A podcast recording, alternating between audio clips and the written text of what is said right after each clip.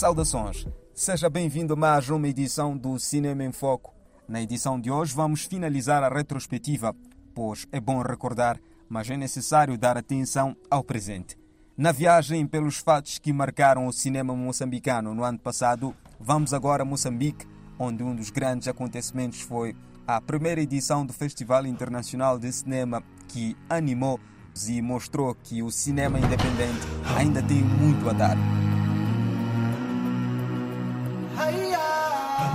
Falando em recordar, no ano passado, o Kugoma, Fórum de Cinema de Moçambique, esteve recheado de filmes, masterclass, debates, entre outros atrativos e movimentou o cinema dos Palop.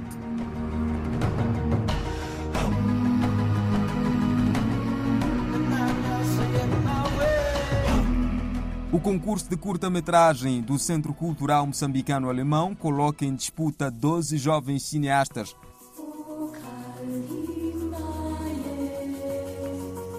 Ainda em Moçambique, o filme Avô 19 O Segredo do Soviético tomou parte da 32ª edição do Cascade Festival of African Films nos Estados Unidos da América.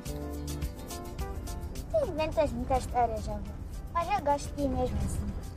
És uma boa. Camaradas disseram que os russos estão a guardar muita, mas muita dinamite mesmo na obra.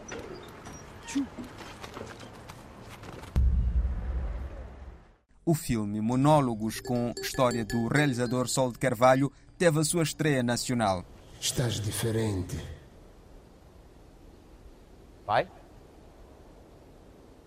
És tu, pai? Soube da tua morte. Recebi a nota.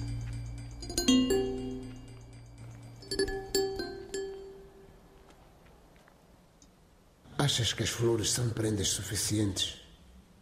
Não sei. As tuas sempre foram poucas.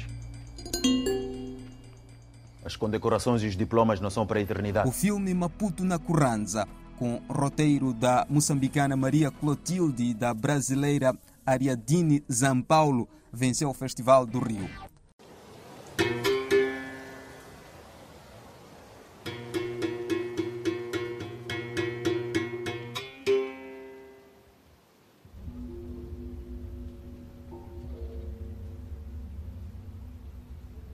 Maputo na Cuzanza foi um projeto que eu gravei em 2017, é, no contexto universitário. Eu estava no curso de cinema da UF, né, que é a Federal Fluminense, em Niterói, e eu fui fazer um intercâmbio em Maputo, Moçambique, e fui lá inicialmente assim mais motivada pela pesquisa com relação ao cinema moçambicano, né? Era uma coisa que eu estava direcionando é, para estudar dentro desse contexto surgiu a ideia para o Maputo na Cuzanza.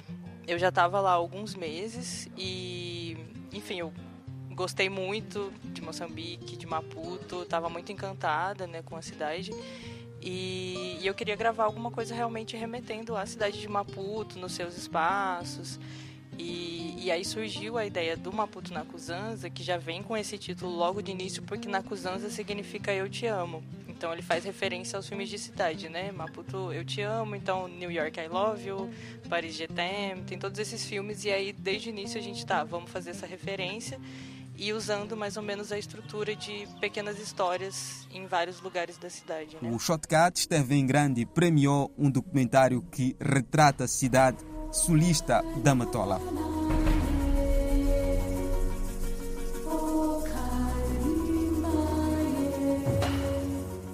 A residência artística Upcycle retomou com mais fôlego e reuniu na Fortaleza de Maputo cineastas e artistas visuais dos países africanos de língua oficial portuguesa que fizeram o resgate de matérias audiovisuais e transformaram em exposição. Vamos recordar. Organização da Upcycles é uma, é uma fórmula que já existe há três anos, não é? E, e isto é feito com um call, ou seja, há, há, sai no, nas redes sociais, por volta de março, todos os anos, um call que convida os jovens artistas a candidatarem-se. A candidatura tem que ser, tem vários regulamentos, não é? Tem que ser pessoas dos Palopes, ou seja, Angola, Moçambique, Cabo Verde, Guiné, ou descendentes ou afrodescendentes que tenham nacionalidade africana uh, e que vivam em, em, em Portugal. E cada uh, jovem artista tem que apresentar um projeto um, e depois há um júri que analisa os projetos e que escolhe, são sete artistas, geralmente, uh, quatro moçambicanos e três dos outros, podem ser de qualquer dos outros, dos outros países. E, portanto, isso, essa escolha é feita em março, uh, os resultados saem em abril e em maio começamos a trabalhar. Ângela Ferreira, curadora do Upcycles, desde a primeira edição em 2019. Agora partimos para Timor-Leste, onde mais uma vez o destaque foi o Dili Film Festival.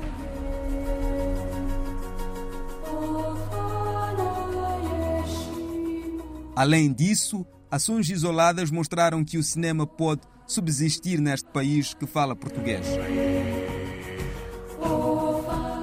Na Guiné-Bissau, o cinema tenta ganhar espaço. Uma das ações que prova isso é o Bissau Film Meet um guineense. No ano passado trabalhou sem cessar. Falamos de Welket Bungue. O filme Mudança foi exibido no Festival de Cinema da Nigéria. Vamos recordar este fato. Para desespero deles, ressuscitamos do medo e estamos prontos a competir ombro a ombro. A voz do coração me segreda que a razão está do nosso lado. Sem ódio, mas com amor. Vamos travar uma luta gloriosa pela paz, dignidade e pão. Com a cabeça erguida e pés fincados no chão.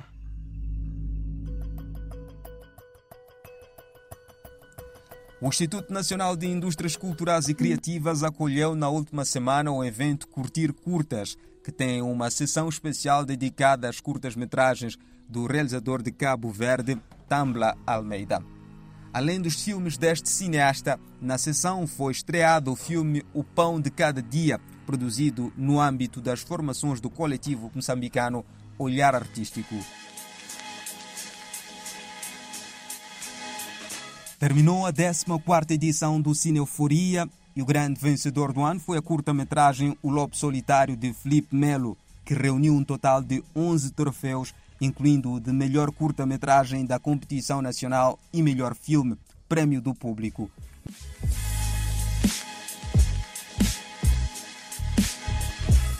Nunca nada aconteceu de Gonçalo Galvão Teles, reuniu um total de nove troféus, incluindo o de melhor ator para Felipe Duarte, que foi premiado em todas as competições do Cine Euforia, nacional, internacional, ibérica e pelo público tornando-se no primeiro intérprete a conseguir fazê-lo. Já a longa-metragem Verdens Verst Menensk de Joachim Trier foi a terceira mais premiada do ano, ao reunir um total de sete troféus, incluindo o de melhor atriz da competição internacional para Renate Reinsve, sendo que foi Io de Charles Skolmoschik a longa-metragem arrecadara o troféu máximo da competição internacional. Recorde que Isabel Zoá, Mina, Andala, Matamba, Joaquim, Welket Bungué e Igor Regala estavam na lista de nomeações da 14ª edição da iniciativa Cine Euforia, uma premiação anual portuguesa.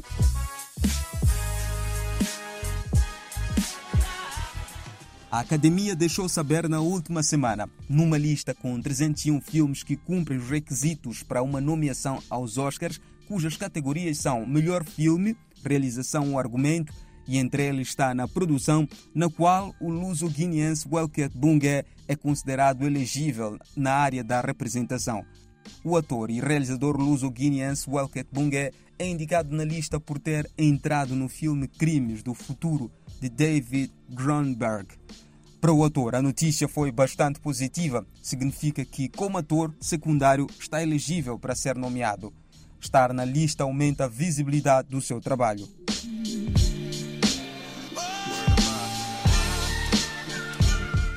Com base de vida assente em Berlim, o ator de etnia balanta, que também se considera um artista transdisciplinar, tem vindo a trilhar em percurso com cada vez melhor destaque internacional. Aliás, pela segunda vez consecutiva, Welket Bungue foi distinguido como uma das 100 personalidades negras mais influentes da lusofonia.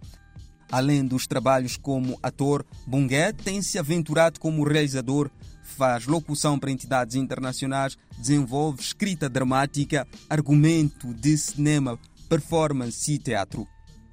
Toda esta bagagem artística culminou no lançamento de um livro em 2002, que é um ensaio autobiográfico sobre a produção de cinema de autor, com base no conceito homônimo de cinema de autorrepresentação.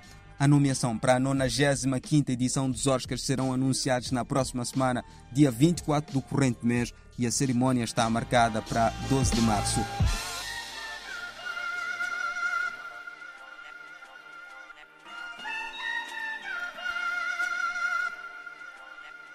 Para finalizar o Cinema em Foco, na última semana aconteceu a segunda edição do Shotcut Amsterdam International Audience Award em Maputo.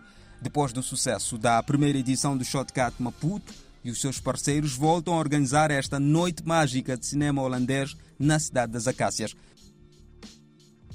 No evento foram apresentadas sete curtas-metragens a concurso para que o público de Maputo vote e, juntamente com as outras cidades por onde esta competição vai passar.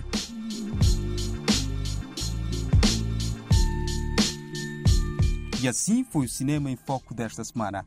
Até a próxima.